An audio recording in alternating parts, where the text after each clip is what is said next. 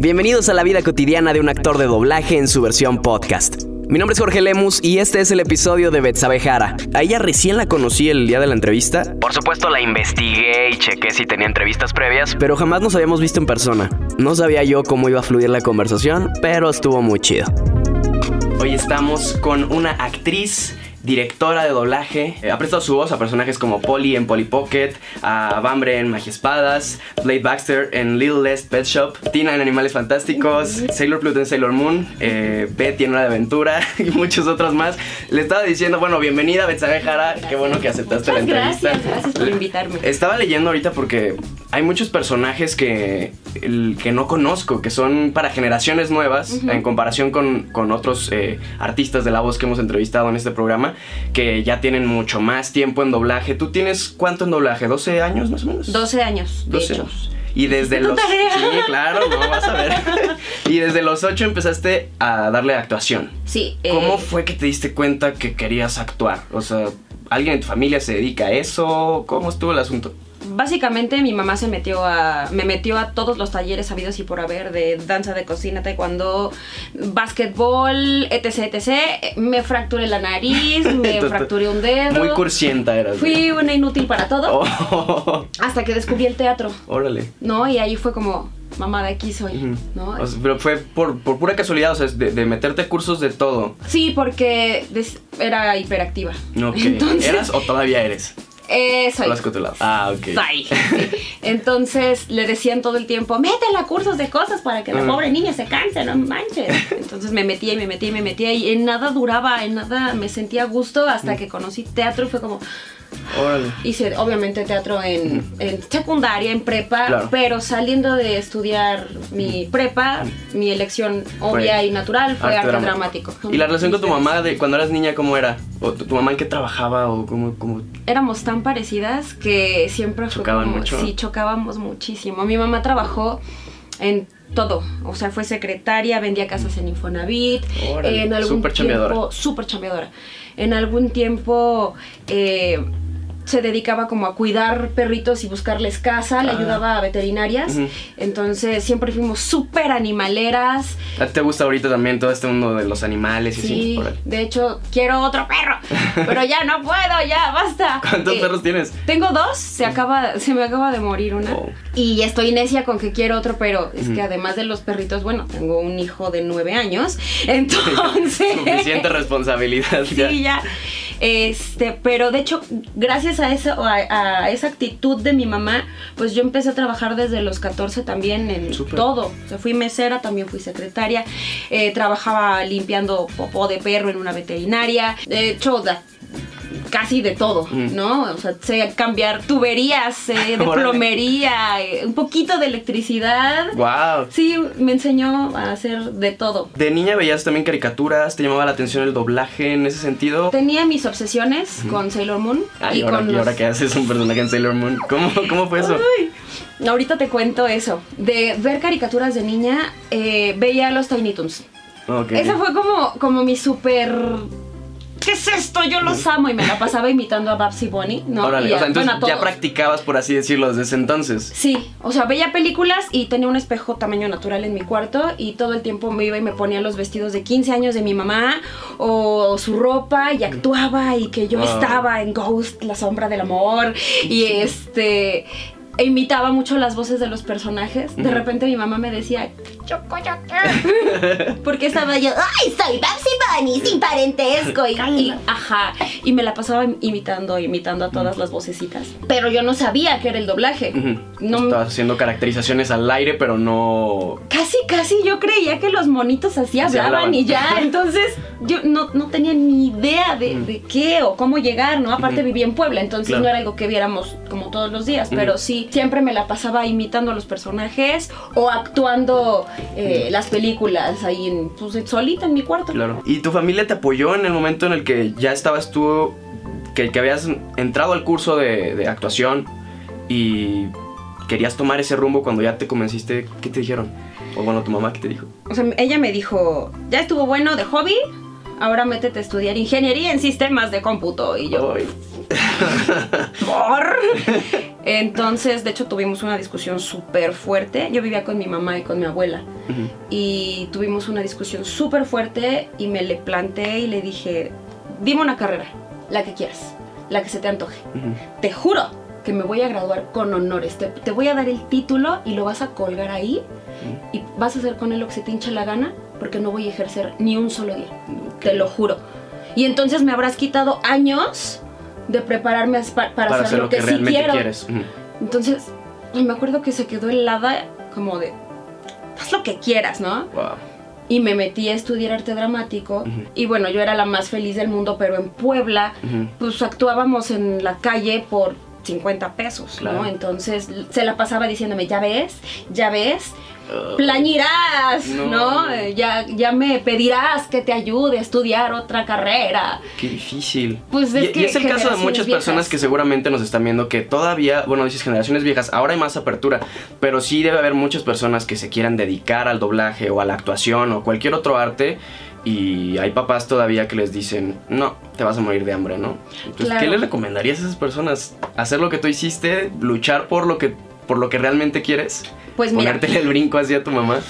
Cuando yo, cuando yo decidí meterme a estudiar doblaje, o sea, real yo tuve que dejar mi casa porque vivía en Puebla y se estudia aquí doblaje. Claro. Un amigo me dijo, eh, eh, tienes que empezar a hacer castings de teatro porque necesitas ya trabajar aquí.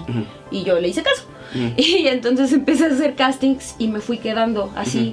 De un día para otro me llamaban de, oye, es que ya empezamos a ensayar el miércoles. Y yo, oh, oh, no tengo donde dormir. Wow. ¿No? Entonces de plano un día pues, regresé de mi curso de doblaje ese sábado, llegué con mi mamá y le dije, pues es que ya me voy. ¿Qué? ¿Cómo que ya te vas? y, volverás con la cola entre las patas. Eso fue hace 12 años estaba mucho más chavita, no tenía hijos, no sabía a lo, que me, a lo que me iba a enfrentar. La verdad es que creo que haría lo mismo, pero creo que tendría mucho más cuidado en ciertas cosas. Llegué sin tener a dónde dormir. ¿Y cómo lo hiciste? O sea, llegaste aquí, ¿con quién dormías? ¿Te hiciste amigo? ¿Tenías conocidos aquí? Tenía conocidos aquí de la escuela de Alegro donde estudié doblaje y pues me iba rotando en las casas de algunos cuates, pero llega un punto en el que ya, tienes que incómodo. Claro, sí, sí. Me tocó dormir de repente en el metro o en un parque. ¿De verdad? Sí, o sea, me expuse muchísimo, ¿no? Ahorita yo ni de broma dejaría a mi hijo dormir solo en el parque un día. Creo que con este conocimiento les recomendaría tener mucho cuidado. eh, sí seguir evidentemente esa voz y ese sueño y ese, ese algo que te dice que si no lo haces te vas a morir. Porque era eso o sea, yo sabía que si no me dedicaba a la actuación o al teatro o al doblaje o al cine o, a algo que tuviera que ver con esto. Sí, a, eso que, a eso que ya conocías desde niña que, que, te llenaba, ¿no? Que me llenaba y que me vaciaba también, ¿no? Me, me, dedico a pintar también, tengo muchos cuadros míos que, que, yo sabía que eran como mi forma de drenar todo lo, que, lo que traía dentro y sabía que si no hacía esto me iba a morir de tristeza. Entonces Sí, luchen, por supuesto, y sí va a haber muchísimos obstáculos y mucha gente que les diga no sirves. A mí me lo dijeron infinidad de veces. Y también hay que ser realistas, ¿no? O sea, yo, yo creo que yo no canto. Sí, no. Yo creo que yo no canto, por ejemplo, no, no, no súper padre profesionalmente y no abandonaría mi vida por dedicarme al canto sabiendo que no funciono. ¿Para ti te fue fácil adaptarte a vivir en la Ciudad de México? ¿O te costó trabajo? Porque las personas que quieren hacer doblaje y que estén viendo esto, definitivamente, a lo mejor en algunos años estamos hablando antes de empezar, eh, se puede empezar ya a hacer doblaje a distancia en ciertos, o sea, está abriendo, eh, habiendo apertura para eso, pero por ahora tendrán que venir aquí a... Sí, claro. si alguien nos está viendo en provincia y tiene que dejar todo eso que ya conoce y venir para acá, ¿fue fácil? No, no, yo extrañaba a mi casa y a mi mamá y a mi abuelita, que eran, o sea, siempre fuimos así, ¿no? Súper unidas y yo extrañaba horrores a mi mamá y a mi abuelita. ¿Te llevabas más con tu abuela que con tu mamá? Por... Sí, sí, porque como mi mamá trabajaba todo el día, mm. con la que estaba era con mi abuelita y me consentía demasiado. Mm. Entonces siempre fue el amor de mi vida. Y el ritmo de aquí. Sí, el ritmo es lo que más se nota, ¿no? Cuando llega uno como foráneo a Ciudad de México, es como, ¿qué está pasando aquí? Porque todos corren. El ritmo y la apertura, como a, no sé, es un ejemplo que a mí, por ejemplo, siendo de provincia, me cuidaron mucho. Y entonces yo llegué aquí y lo primero que veo en Metro Tasqueña es un puesto de periódicos con millones de periódicos así del metro, ¿no? Y yo, ¡ah, qué es esto! ¡Muertos! ¿No? O sea... El primer impacto sí. Claro, fue muy violento. O sea, para mí fue muy violento. Evidentemente yo estaba súper cuidada y súper encerrada. En un núcleo así. En una familia muy católica, ¿no? En la que no me dejaban ir sola a ningún lado y de repente me fui a la ciudad en la que ni la planeación urbana se parece, no manches, aquí es un caos, ¿no? Entonces me decía mi mamá, ¿cómo es posible que, que le entiendas al metro? Y yo, pues no sé, tengo hambre. las cosas, tengo hambre. tengo hambre, mamá. En algún momento viste en Telehit que estaba Juan, Carral, eh, Juan Carralero y te metiste a estudiar con él. Sí. ¿Cómo, ¿cómo fue... ese asunto de, empezar a estudiar eh, en su escuela? Ok. Eh, estaba haciendo un pay de limón cuando le pongo a Telehit y veo una entrevista a Lobe Santini y Juan Carralero y hablan sobre el doblaje y yo, ah, es eso. Es eso, así se hace. El llamado. el llamado. Y de hecho todavía de esa entrevista lo postergué dos años. Ah, ok, no fue, no fue luego luego. No, porque yo estaba en la carrera. Estaba estudiando todavía arte dramático y mi mamá estaba muy enferma del corazón, entonces tampoco era como, ay, bueno, ya, los dejo, me largo. Obviamente, al ver esa entrevista y esa referencia, pues llamé a esa escuela y entré a estudiar con, con Lobe, con Carra. Lobe me dio muchísimo de comedia y creo que ella fue para mí, híjole, como siempre estudié teatro formal, pero Lobe es comediante y ella fue la que me abrió como el panorama a ver que existen otras cosas, además de doblaje y teatro, hago improvisación, clown, estoy estudiando stand-up, o sea, mm. mi fuerte es la comedia y la caracterización. Y luego me toca estudiar con Juan Carralero, que es un monstruo, ¿no? Él, él, él y Trujo, de hecho, fueron los que me dieron caracterización. Y me apoyaron y me enseñaron muchísimo. Eh, Carra fue de los primeros en darme oportunidades como más grandecitas pero enseñarme, enseñarme caracterización y a soltarme en el atril y a no tenerle miedo al monstruo que te puede salir de adentro fueron ellos, que aparte son enormes. Porque si es lo que más haces, no haces más caracterización. Fue, o sea, ¿tú lo buscaste o, poco a poco te fuiste dando cuenta que, era lo que mejor te, te salía? Tú no te das cuenta, ¿sabes? No es como que tú llegues a doblaje y digas, hola, buenas tardes, yo quiero hacer caracterización, ¿eh? Sino, ya como lo veo ahora como directora, tú te vas dando cuenta de quién funciona mejor para qué. Ok. ¿No? Entonces. O sea, es más como por este las fotografías que te dan los demás, por así decirlo, de ti mismo. Ajá. Hasta que de repente iba saliendo que, ay, se me cayó este personaje. Alguna, alguna vez me tocó con Laura Torres, ¿no? Se me cayó este personaje y es una papa. Y yo, ¿cómo hace? Me la cubres y yo, ¡ay, mira! Puedes hacer mm. ruiditos. Vamos a hablarte también para Así va descubriendo eso. Así se va descubriendo. Es una mm. chamba de muchos años. Y de repente yo me doy cuenta que mi facilidad es la caracterización a través de ponerme a estudiar improvisación. Eh, la impro es una técnica en la que no hay libreto, no hay preparación, no hay nada. O sea, sí tenemos preparación como actores, pero no hay preparación para para lo que vas a presentar. Entonces tú estás parado y si te dicen, oye María, limpiaste, tú eres, o sea, inmediatamente no puedes decir no. María. soy María y... y que Sí, ya me puse a limpiar, señor de veras, ¿no? E inmediatamente construyes un personaje y ahí me di cuenta de que, bueno, o sea, si me decían, oye, tú, este, Igor, enseñar inmediatamente, ¿no? Y de ahí, pues eh, lo explotas en. tratas de explotarlo en doblaje y ya. Hasta incluso empiezas a decir, oye, también sé hacer esto, ¿eh? y la gente ve tu chamba y dice, esta vieja tiene voz de. Sí, o sea, sí, sí tiene voz linda. Pero, sirve para muchas otras cosas más. Para las locas, las gritonas, las lloronas, las que tienen múltiples personalidades, como en cigüeñas, ¿no? que mi personaje tiene ocho personalidades y hablan juntas al mismo tiempo. Y ahí, ahí usas ese recurso de la impro para poder darle para vida a cada uno. a los personajes, ¿no? Entonces, yo no, yo no llegué, o sea, solito me, me fue llevando. Como lo pudieron escuchar, Betsabe es una mujer joven muy capaz, ha tomado un montón de cursos, ha explorado distintas áreas y se nota convencida de sus decisiones. Es una persona determinada y que no se deja. Es valiente, guerrera, sabe escuchar su intuición, es alguien que se arriesga. Dejó su ciudad para cumplir sus sueños, consigue lo que quiere como del lugar y está dispuesta a salir de su zona de confort para abrir las puertas a lo desconocido.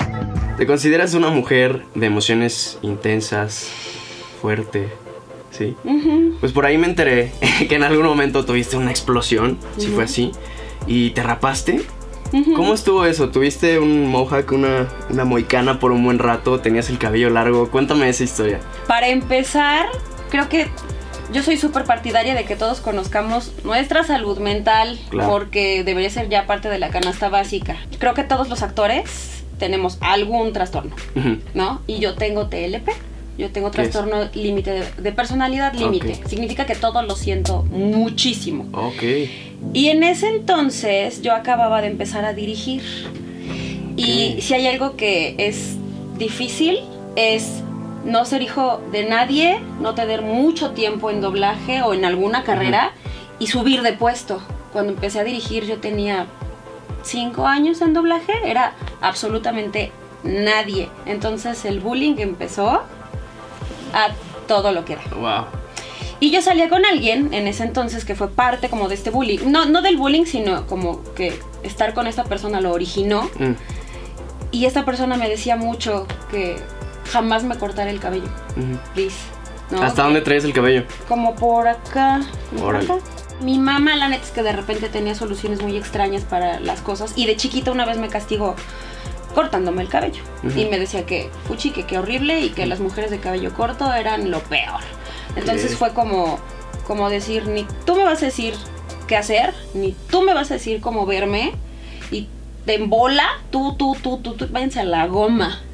Y entonces me corté el cabello.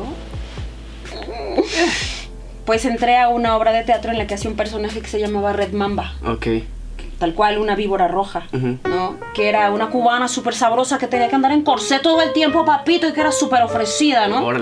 Y entonces ahí ya fue el súper rape y el mojo aquí. Y en algún momento fue muy curioso porque me encuentro con un compañero de doblaje en las escaleras y me dice, ay muchachito, yo te conozco, tú tienes una hermana, ¿no? Betsabe Jara. ¿No? y algo rarísimo pasó adentro de mí que dije, Sí. y pobre del que le ponga un dedo encima, porque yo estoy para cuidar. Ah, ¿Sabes? O sea, fue como un alter ego de repente que agarré para protegerme del bullying dentro de, esta, pues, del medio. Me volví como muy fuerte, como muy entrona, muy quepex. ¿Tienes algo que decirme? Órale, ¿no? Y, y, ya con el tiempo se fue suavizando el asunto y yo también fui cambiando. Y de repente fue de ya no necesito esta máscara y ya no me ya no permea nada de lo que vengan a decir de mí. Me vale. Ya, otra vez me creció el cabello y ahora que comentabas todo esto es difícil para ti lidiar con la gente de doblaje o sea es un un medio donde te encuentran talento y te apoyan o es de envidias? ¿Cómo ha sido para ti cuando no llevabas tanto tiempo en comparación con otras personas que han dirigido, ¿no? En, doblaje. Pues es que creo que en todos los medios pasa, ¿no? O sea, creo que los médicos deben sufrir lo mismo y las enfermeras. En doblaje solo puedo hablar por mí. Lo que yo sé, lo que yo he visto es que, pues claro, todos somos competencia, ¿no? Entonces hay ciertas personas que solo quieren como proteger lo suyo, hay personas que nacieron para enseñar. Yo, yo sé que yo me hice y yo me formé gracias a, maestras maravillosas que no tuvieron miedo de, que, que no tuvieron como competencias. Porque ya sabían quiénes eran. ¿No? Entre ellas está Queta Calderón, está Romy Mendoza, ahora Gaby Cárdenas es como wow, ¿no? Es una maestra híjole, si algún día llego a tener del talento que ella tiene en la punta de un dedo, bueno, pues yo sería súper feliz. Hay gente que te cobija, que te enseña, que sí te, te procura, y hay gente que no. o sea, como en todos lados, ¿no? Hay gente buena y gente que sí prefieres no ver. Claro, y hay bolitas de amigos, yo tengo mi bolita de amigos, todos tienen su bolita de amigos dependiendo como de el estatus en el que estés o de tu jerarquía porque cuando estás entrando, pues solo haces ambientes, entonces te haces amigo de las personas de ambientes, y cuando empiezas a crecer, pues te haces amigos de los que ya crecieron. Y, me imagino que también, exacto, ¿no? Vas creciendo como, pues, como en la escuela, ¿no? Estos empezamos juntos nosotros, somos... Claro, pues primaria, secundaria, kinder 1, kinder 2, hay de todo, ¿no? También sucede que, que entre bolitas pues se apoyan o se quitan el apoyo. Claro. O sea, hay, hay- hay- hay bolitas donde dicen, ay, fulana me cae no, mal, y no la llames, y no la llames. O hay todo lo contrario de, mira, fulano creo que es bueno, pero hay que ayudarlo, Mm. ¿no? Entonces todos lo llamamos. Es, mm, pues es muy subjetivo. ¿no? Pero sí, sí pasa, de todo, de todo. ¿Y qué fue lo primero que, que dirigiste? ¿Cómo fue que, se- que llegó esa oportunidad o tú lo buscaste? Yo me reporté para dirigir eh, en SDI. Eh, le escribí a, a la gerente de producción y le dije, ¿Cuánto tiempo llevabas haciendo doblaje? seis años. Seis años. Eh, le dije, Gaby, la verdad es que pues, tengo un hijo chiquito. Tenía, mi hijo tenía cuatro, cinco añitos. Entonces le dije, mira, yo necesito cierta estabilidad. Porque a la hora de cobrar, depende. Como yo estaba muy nueva, todavía no tenía un salario estable. O sea, cobras de una empresa, cobras de la otra, pero nunca es en las mismas fechas. O sea, nunca ves como el dinero Mm, junto. Yo me reporté con ella y le dije, Gaby, dame chance. No sé hacerlo, pero dame chance. Y me dijo, a ver, órale, va. Y me soltaron un documentalito de cuatro capítulos de, ay, creo que era de la BBC, de suricatos, o sea. y dije, bueno, pues que Diosito me acompañe y, y que todo salga bien. Mi estelar fue Edson Matos, que. Podía yo dormirme y dejarlo grabar al señor, ¿no? Y No, decir, quedó perfecto, gracias. y de ahí fueron llegando cosas y la verdad es que lo primero mío, mío, mío, mío, que no heredé, que nadie dejó y dijeron, bueno, que lo haga Betsabe porque fulano ya no lo quiere dirigir, porque eso pasa mucho, que los directores se aburren de sus series Y ya no. y dicen, ya no la quiero, y se le ofrecen al nuevo que se muere por trabajar. Entonces yo recibí así como las obras de varias, de varias series, hasta que me llegó una que me dijeron, oye, hay que hacer pruebas para veintitantos personajes, es una serie nueva de Nickelodeon, se llama The Loud House Órale. que ha sido, o sea, yo sé que dentro del mercado ha sido un boom esa serie. Y Nickelodeon me llevó a dirigir Cartoon Network y me ha llevado a dirigir Paramount y. Fox y, y así. Se abrió esa ¿no? puerta y se abrieron tras otras más. Órale. Netflix, DreamWorks, fue súper difícil. Yo decía, ¿cómo se hace esto? ¿A quién le llamo? ¿Qué es dirigir? ¿No? Pero pues tienes que aventarte y, y hacerlo. Ya en varios momentos de- desde el episodio anterior y este has mencionado a tu hijo. ¿Cómo, cómo cambió eh, tu vida cuando llegó tu hijo? ¿Llevabas que como tres años viviendo aquí en Ciudad de México? Eh, llevaba dos en doblaje, fue el, el que me aventé estudiando doblaje y los dos que ya llevaba yo haciendo doblaje, pues yo iba a, a di- a hacer ambientes embarazada, Wow. ¿no? Eh, la verdad es que hubo gente que me apoyó muchísimo, como Vicky Burgoa, eh, en general las mujeres a veces son las que son más Entienden empáticas más eso. con eso. Y no, bueno, los primeros cinco años, antes de empezar a dirigir, yo andaba con Dante para arriba y para abajo. Ujú. O sea, mi hijo nació un miércoles, el lunes yo ya estaba grabando con Wow. él, porque no tenía quien lo cuidara. Wow. Entonces mi hijo nació en doblaje y no nada más eso, sino yo llegaba y así de, cuídame, lo voy a hacer cinco looks, ahorita vengo, aquí está la Wow. mamila", ¿no? Angie Villa, por ejemplo, que es mi mejor amiga y su madrina, ella me lo cuidó infinidad de veces y le tocó cambiar pañales y le tocó este cargarlo. Bueno, él nunca fue berrinchudo, nunca ha sido chillón, bendito sea Wow, Dios. sí, Pero me tocó meterme a grabar con la sillita adentro. Me fue muy bien, es un buen niño, de verdad. Y hace doblaje también ya, ¿no? Hace doblaje, no le encanta, Ah, ok. él quiere ser ingeniero. Ah, mira. Él quiere hacer robots, él quiere construir, este, quiere trabajar, o sea, su sueño es trabajar en Legoland construyendo los, los juegos. ¿no? Wow. Entonces, hace doblaje porque le da dinero para comprarse sus Legos. ¿Y te ha tocado trabajar en momentos difíciles? ¿Alguna situación? ¿Cómo dobla a alguien en sufrimiento? Mira, eh, soy voluntaria en risaterapia y en risaterapia nos enseñan que cada vez que tú vas a visita te tienes que quitar la mochila de Betsabe. Si Ujú. comiste, no comiste, vienes tarde, si te pisaron el dedito chiquito en el metro, Eso quitas la ahí. mochila y tenemos ejercicios para como para soltarnos y entrar al hospital porque al paciente le vale gorro. Si tú estás enfermo o no estás enfermo, si dormiste o no, tú vas Claro. a dar un servicio. Entonces, generalmente procuro hacer eso en el trabajo. Cuando me meto al atril, soy el personaje. Soy Bember, soy Ronnie Ann, Ujú. soy Anastasia Steele, soy Sailor Pluto. A veces hay hay, y hay situaciones que le dan al personaje justo en donde tú estás lastimado. Y ahí es muy difícil. Ahí sí, de repente hay que hacer una pausa. Hacer una pausa. O sea, yo tengo muy claro uno de los momentos creo que más difíciles del, de la vida, que fue justo cuando estábamos grabando Sailor Moon. Mi mamá acababa de fallecer. Y mi mamá y mi abuela fueron así los amores de mi vida y, y cuando murió mi abuelita, bueno, me morí, pero me quedé con mi mamá. Y cuando se murió mi mamá, hace un año, me rompí horrible. Yo acababa de hacer prueba para Sailor Flute. Y le escribí a mi mamá y le dije, por favor, pídele mucho a Diosito que me quede, please, porque es la serie de mi vida. Sí, claro, pues ¿no? Sailor Moon de niña. Me ponía yo sus medias en la cabeza para hacerme las coletas, o sea, era yo muy fan. Mm. Pasa el tiempo, fallece mi mamá, me habla Chris y me dice, te quedaste. Y yo, wow, qué maravilla, gracias, Dios mío. Bla, Llego a grabar y me dice, ok, Sailor Plut es muy maternal, es como la mamá de fulano personaje y se tiene que sacrificar con él, por ella y se tiene que morir. Y yo así de... Uf. ¿Por? Entonces, inmediatamente, la neta sí, o sea, en las escenas en las que ella se muere y se sacrifica y se está despidiendo de su hija, yo sí, te, identificaste. Por supuesto, o sea, ay. No, o sea, conecté con eso tanto. Salió súper bonita la toma y después fue de, dame cinco minutos, Chris, porfa, porque necesito cortar esto, ¿no? Y... No sé, pero bueno, como actor, agarras y te repones y no pasa nada.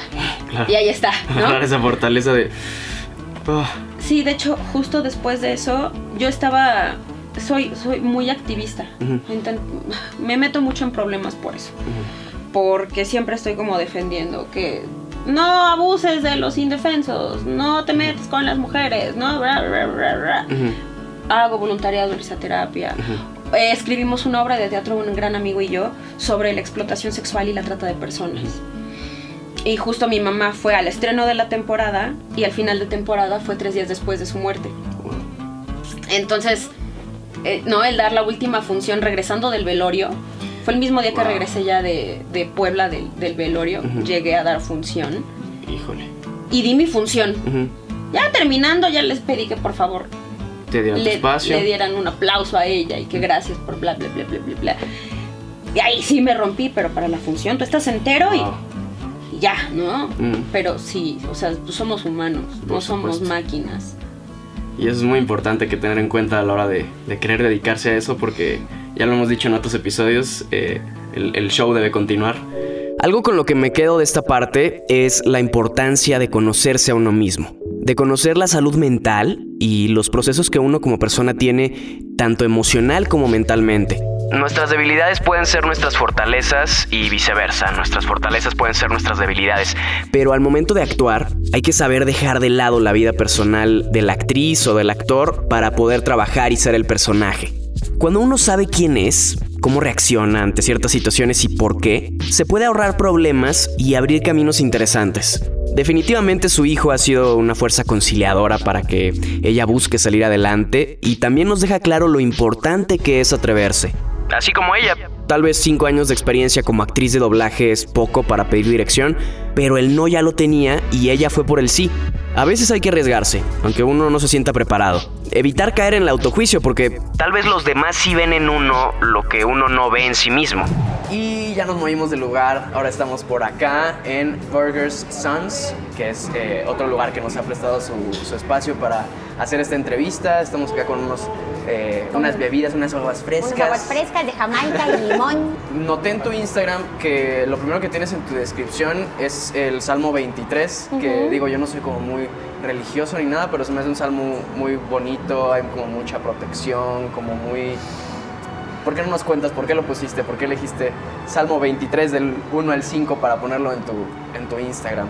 Tal cual es que el Señor es mi pastor y nada me faltará y habla sobre, bueno, para mí, a, partir de la muerte de mi mamá, eh, híjole, yo me quedé con una sensación de orfandad muy, muy fuerte, porque pues, mi familia toda ya falleció.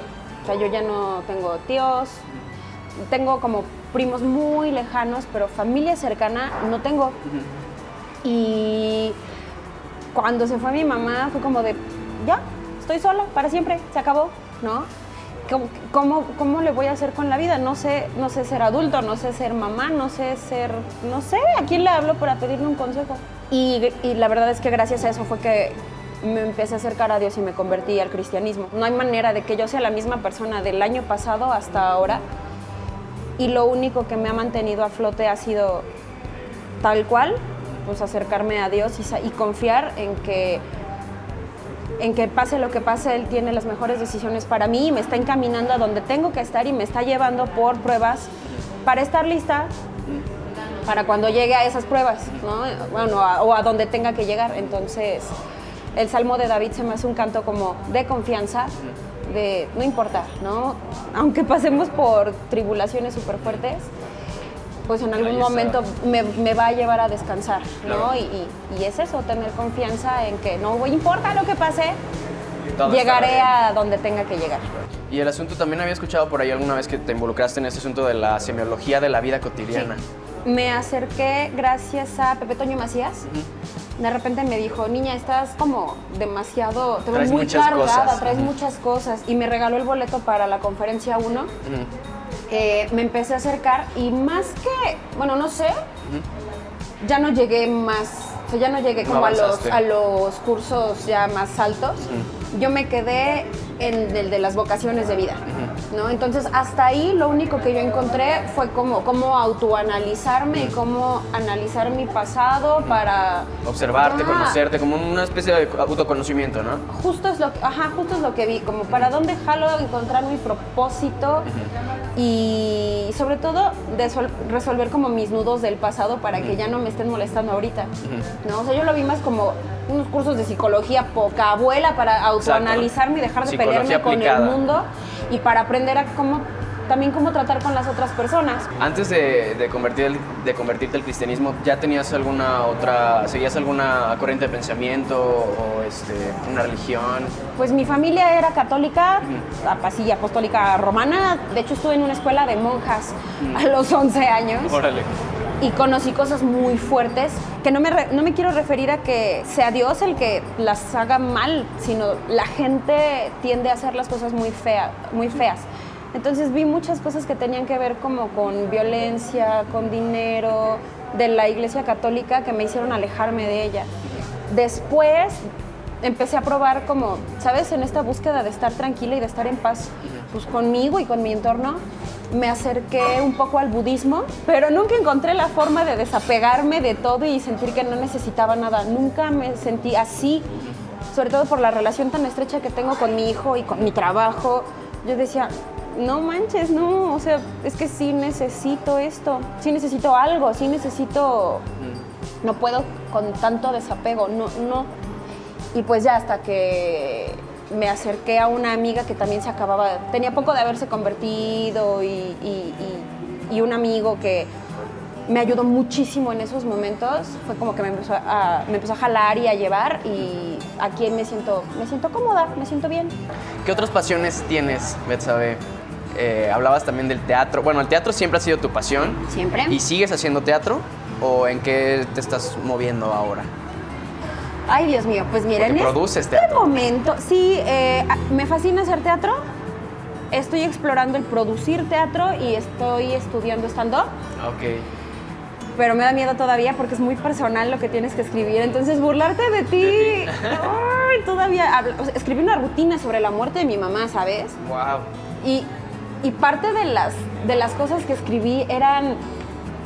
Mi mamá se hinchó mucho y subió mucho de peso y no cabía en la caja. Entonces tenía una broma sobre ir a Home Depot a buscar un serrucho para que, Wow. para que cupiera en la caja, ¿no? Y que al final logramos hacerla caber.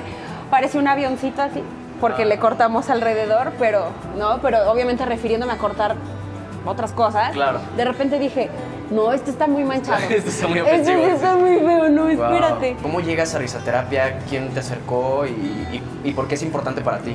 Me encanta estudiar, no he dejado de estudiar desde nunca, ¿no? Sí, Hasta la sí. fecha sigo tomando cursos y talleres y me fascina.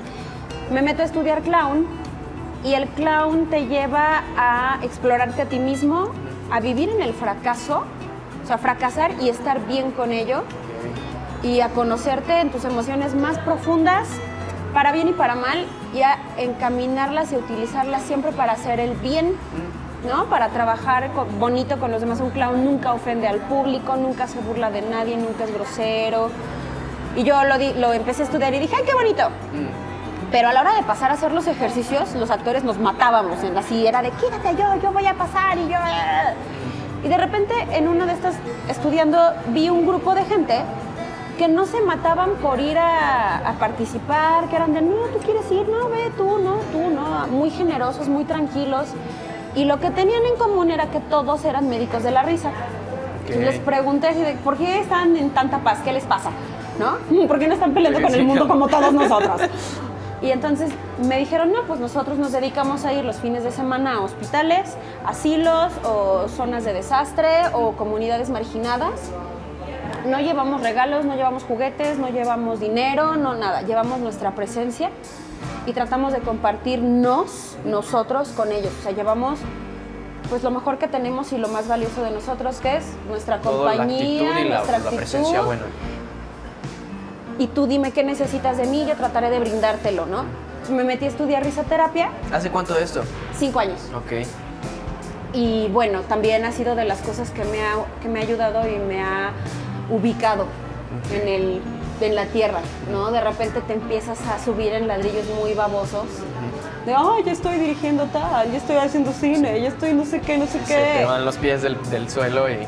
Y, y me tocaba ir a visita el fin de semana. Mi hospital es el Hospital Juárez, que me quedan lejísimos, pero me fascina porque tiene oncología, tiene eh, este, maternidad, tiene pediatría. eh, o sea, puedes ver como diferentes tipos de, de pacientes. Puedes jugar con las personas en sala de espera, en urgencias. Entonces, de repente yo empezaba como a crecerme a lo baboso en, ah, ya estoy ganando más, o, ah, estoy en tal proyecto. Y llegaba yo a visita y un señor una vez me dio en la torre, me enseña, se abre el parche, de aquí, traía un parche y me abre, me, me enseña que le acababan de extirpar un ojo porque le sacaron un tumor del cerebro que estaba pegado al ojo. Y me dice, pero estoy vivo y estoy feliz y puedo ver a mi esposa. Y yo así de, soy una vaca, estoy pensando puras tonterías. Perdón, ya me voy a mi casa. Disculpen ustedes, ¿no?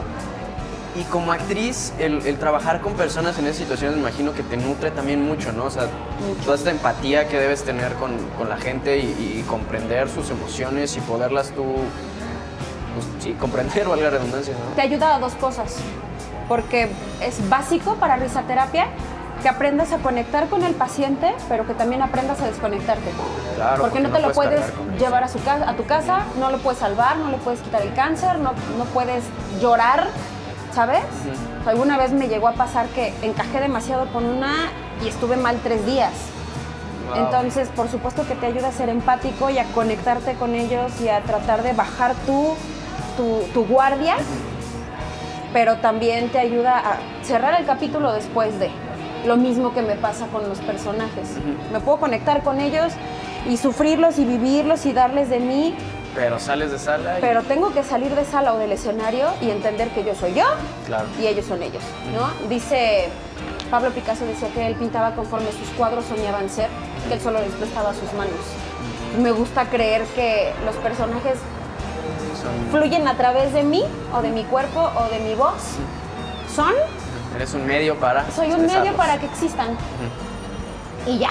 Y de los temas que tratas en teatro, eh, hablabas de, pues, de ese teatro de denuncia, de temas muy fuertes.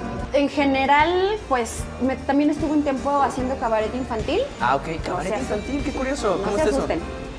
Si es que escuchas cabaret y luego luego piensas en tapones para pezones, ¿no? Y- el cabaret per se es un género de denuncia, que denuncia situaciones sociales, políticas o emocionales o generacionales de una manera cómica, generalmente con música, eh, e interviniendo un poco con el público, sin cuarta pared, como el clown o como la impro. Entonces el chiste siempre es envolver al público y decirle, te estoy escuchando y, y- y te apoyo y, y tal. Entonces el, el cabaret infantil denuncia cosas que le pasan a los niños de una forma en la que tratamos de hacer, que los adultos las escuchen y las entiendan para que no dejen a sus hijos, no los abandonen, Claro, sí que no entiendan, les que tengan esa peguen. empatía con el hijo. O sea, por ejemplo, un tiempo estuve haciendo una obra maravillosa de una maravillosa amiga que se llama Talia Loaria, que hablaba sobre una niña que sus papás ni la pelaban y, un- y su mamá la pelaba solo cuando sacaba buenas calificaciones. Entonces pregunta, ¿cómo le puedo hacer para sacar buenas calificaciones? Y una maestra le dice, ay, pues devórate todos los libros que te encuentres. Y ella literal se los empieza a comer. Entonces, ajá. Entonces es desde, no los dejes solos, guíalos, préstales atención, ve lo que puede pasar si no los pelas. Y todo era súper divertido con canciones y con eh, botargas y tal. Eh, me encanta eso, me encanta expresar lo que creo que está mal en la sociedad y tratar de hacerlos reír al público a través de eso. Y si no, llegarles a las fibras más sensibles y que salgan movidos y conmovidos, ¿no? La, la última obra de teatro que hacíamos, te comenté, era sobre explotación sexual y trata de personas y este tema tan grave y tan fuerte Sí, de que- que levantones día de personas. Y nos fuimos a investigar y, y estuvo, estuvo grueso. Sí, o sea, no es nada más la presentación, es toda la parte, es de la carga de, de- de contribuir a la sociedad y de ayudar y de, expres- de comunicar eso que no se ha comunicado. Y no nada más eso, uno de los personajes sufre, sufre abuso sexual de parte de su hermano. Y entonces al final de las funciones de repente me pasaba que llegaban las chavas a acercarse a decirme, es que a mí me pasa lo mismo que a fulano personaje. Fuerte. Y entonces empezamos a trabajar con fundaciones para canalizar a las chavas Claro. para re- recibir ayuda psicológica, que es como el, no nada más te entretengo un rato, sino también trato de, de guiarte, de enseñarte algo. Sí, o de sea, ya está más completa la, obra, por así decirlo. ¿no? Wow, Eso es a lo que le tiro. qué interesante. Pues vamos a echarle la, la hamburguesita y vamos a hacer una pausa. Hay situaciones muy fuertes, como la muerte de un familiar, un, ser muy querido, que nos llevan a tocar algunas veces forzosamente con nuestra parte espiritual, con todo aquello que no podemos ver, pero puede servir de brújula para la vida. Cuestionar nuestras creencias, depurar, elegir con qué me quedo, qué me sirve de lo que sé, qué no me sirve, por dónde me gustaría explorar, nos lleva a darle un nuevo sentido a la vida. Y conocer esa parte nuestra que no conocíamos, aceptar el fracaso, introspectar profundamente, desconectarse y volverse a conectar, son experiencias que nos llenan de herramientas para la actuación y la creación de un personaje, pero al mismo tiempo nos ayudan a la vida misma. Y estábamos hablando también del, eh, de la risoterapia, de este asunto del clown. ¿Tienes una compañía de clown aquí o cómo funciona, cómo opera ese asunto? ¿Cómo opera? Sí tengo una compañía de clown que se llama Clowntastic. Tenemos un tiempo de no operar porque estamos súper ocupados todos. De hecho, eh, uno de mis compañeros es locutor, Ah, ok. Felipe Hernández. Ok. Él está con nosotros en la compañía. Eh, entonces, bueno, a veces los tiempos no se nos dan, pero ya generalmente cuando hay castings, mejor acudo o por invitación personal. Y cuando estaban funcionando, ¿qué era lo que hacían? Hacíamos- Eh, presentaciones en... Teatro, tal Teatro, cual. ok. Hacíamos un show que se llamaba Vida, un show de muertos y era uno de nosotros se moría, éramos una familia, uno de nosotros se moría, el público escogía quién. Y entonces era como impro con clown y representábamos qué relación tenía cada miembro de la familia con el muerto y cómo vivían su duelo para dejarlo ir. No, estaba, te digo que me gustan Aporta estos esa parte. temas como fuertes, álgidos. Me gusta hablar de la vida, de la muerte, de la superación, de, ¿no? de las broncas y de cómo salir de eso. Y hasta el clown lo uso para eso. Órale. Y por ahí también había escuchado que, que está como un sueño pendiente tuyo de estudiar clown en París. ¿Lo, lo descartas? ¿Todavía está pendiente? ¿Es algo que te gusta? No, está pendiente. Sí. Lo que pasa es que pues tiene uno que priorizar ciertas cosas. Claro. ¿no? Sí, Mi- ahora está tu hijo. Justo, mi hijo tiene nueve años. ¿y ¿Qué hago? Lo dejo ahí y le No, digo, claro que no. adiós, que Dios te bendiga, voy a estudiar, voy a lograr mi sueño, ¿no? No, o sea, soy realista, realista en ese tema y sé que cuando él se vaya me va a decir adiós y yo le voy a decir adiós también, ahí te ves, yo me voy a París a estudiar clown y a vender croissants para vivir. Vi una, una entrevista, bueno, un especial del Cirque du Soleil Ajá. En el que hacían castings para clowns y les entregaban, o sea, el que me marcó fue un don al que le entregaron su boleto dorado para entrar al circo a los 78 años. Wow. Tengo 33. Entonces todavía no se Tengo tiempo. Si puedo. ¿Qué otros sueños además de eso? Bueno, estabas hablando de la producción de, de cine, que te gustaría también como Quiero actuar en cine. a- actuar en cine. Quiero actuar en cine. Ok. Y voy a seguir produciendo teatro. Me encantaría exponer mis cuadros en algún momento. ¿Tienes muchas obras pintadas? Como 50 yo creo. Órale, no, pues sí. Pero me da... Sí, pues es la, la onda de todos los artistas, ¿no? Cuando no, lo han expuesto. Es muy íntimo, ¿no? Entonces sí me da, me da ahí cosilla, pero también tengo ese nerviosín. Eh, la verdad es que como que he estado en una zona de confort muy fuerte últimamente. Entonces estoy muy abierta a lo que se presente. Me da miedo decirlo porque ves que dicen que si pides se te dará, ¿no? Y si digo, ay, universo, estoy abierta a lo que se venga, qué tal que está muy fuerte, pero pues pues sí, quiero hacer cine y quiero exponer mis cuadros y, y a ver qué será. Muy bien. Vamos a pasar ahora a una sección que, que son preguntas que le hacemos a todos los invitados. Son como de respuestas rápidas, como muy breves. Venga. ¿Qué es lo que te hace feliz, genuinamente feliz? Genuinamente feliz, dormir. Dormir. Me Eso no nos lo habían dado. Lo amo. Muy bien. ¿Qué no toleras de una persona? Que sea grosera con la gente que esté en un estatus más bajo. Ok. Si veías material doblado cuando eras niña, que ya nos habías compartido, ¿qué personaje específicamente recuerdas con mucho cariño? Waco Warner. Ok. Era mi favorito. Y Garfield, Garfield. Ay, Garfield. Garfield, te amo. ¿A quién admiras como actor de doblaje o actriz de doblaje vivo o fallecido? Pepe Labat. Y, oh my God, María eh, Magdalena Leonel, la mamá de Arturo. Mercado Jr. Súper. Y ahora un consejo para la gente que está queriendo incursionar en este medio. ¿Qué actitudes y o aptitudes te han servido a ti que recomendarías de que no se te tiene que escapar esto? Aprendan a reportarse por el amor de Dios. ¿Cómo se reporta uno bien? Tocas despacito la puerta, abres y esperas a que haya una pausa. No llegas gritando, no interrumpes y no dices, hola, soy fulano, me largo y te sales. Ok. Te esperas, haces sala, no estés con el celular, no manches. Deja tu celular, ve lo que están haciendo tus compañeros y cuando bien haya una pausa dices muy educadamente, hola, soy fulano, soy actor, sean actores, me reporto, mucho gusto. Y ya, y vuelve a hacerlo una y otra y otra vez hasta que funcione. ¿Cuánto tiempo se tiene que quedar la gente haciendo sala? ¿A ti cuándo, cuándo ves que alguien entra y, dice- y se fue rápido? ¿Cuánto, cuánto tiempo es lo, lo que se debe de quedar? 20 minutos está chido. Órale. Ni te cansas tú, ni se cansa tanto él, y te da tiempo de ver a varios compañeros. Pues, ¿hay hay algo más que quisieras agregar? Híjole, híjole, este. No sé, solo no quiten el dedo del renglón. Eh, no se conviertan en unas personas pedantes y payasas por cumplir sus sueños. Está cool, ayuden a los demás. Neta, si tienen algo que compartir, apórtenlo a la sociedad. Si escribes libros, pues dona una parte, ¿sabes? O sea, si, si puedes ayudar, ayuda. Ya estamos bastante amolados aquí afuera y poniéndonos el pie los unos a los otros como para todavía echarle más leña al fuego. Si tienes un pan de sobra, compártelo.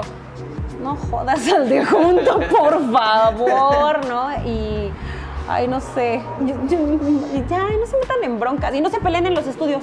Ah, sí. No se, peleen, no se peleen en los estudios, no se griten en los estudios, vetan a la gente, todos se asustan, se- es muy feo, ¿no? Y no anden fotografiando a sus compañeros o compañeras, ¿no? Chido, paz. ¿Tienes redes sociales donde te pueden seguir o encontrar? Sí, eh, en Instagram estoy como Betjara, arroba Betjara. En Twitter es Soy Betjara. En Facebook es Betsabe Jara Doblaje. Estoy muy disponible para conferencias y convenciones. ¿Sí te gusta, sí te gusta que te inviten a, a Sí, claro, conferencias? me encanta, me encanta. Este, tengo un hijo, tengo que alimentarlo, entonces estaría padrísimo. Chido. Y esténse pendientes porque es- volveremos a hacer teatro muy pronto. Voy a producir impro para niños Chido. y entonces pues espero conocerlos y que platiquemos y nos vemos pronto y estemos muy pendientes los unos de los otros. Súper bien. Pues también los invito a todos a que nos sigan en arroba la vida cotidiana TV. Eh, a mí pueden encontrar en arroba soy Jorge Lemus, también en Instagram, en, eh, Twitter. Eso es todo. Agradezco muchísimo que hayas aceptado estar en esta entrevista de la vida cotidiana, Betsabe. No, muchísimas gracias, Gracias. por invitarme, gracias a todo el equipo que está aquí, gracias a, a los lugares que nos prestaron su- sus Sí, por instalaciones. supuesto. A Reynmar y aquí a Burger Sons. Muchísimas gracias por todas sus atenciones y los amo. Gracias.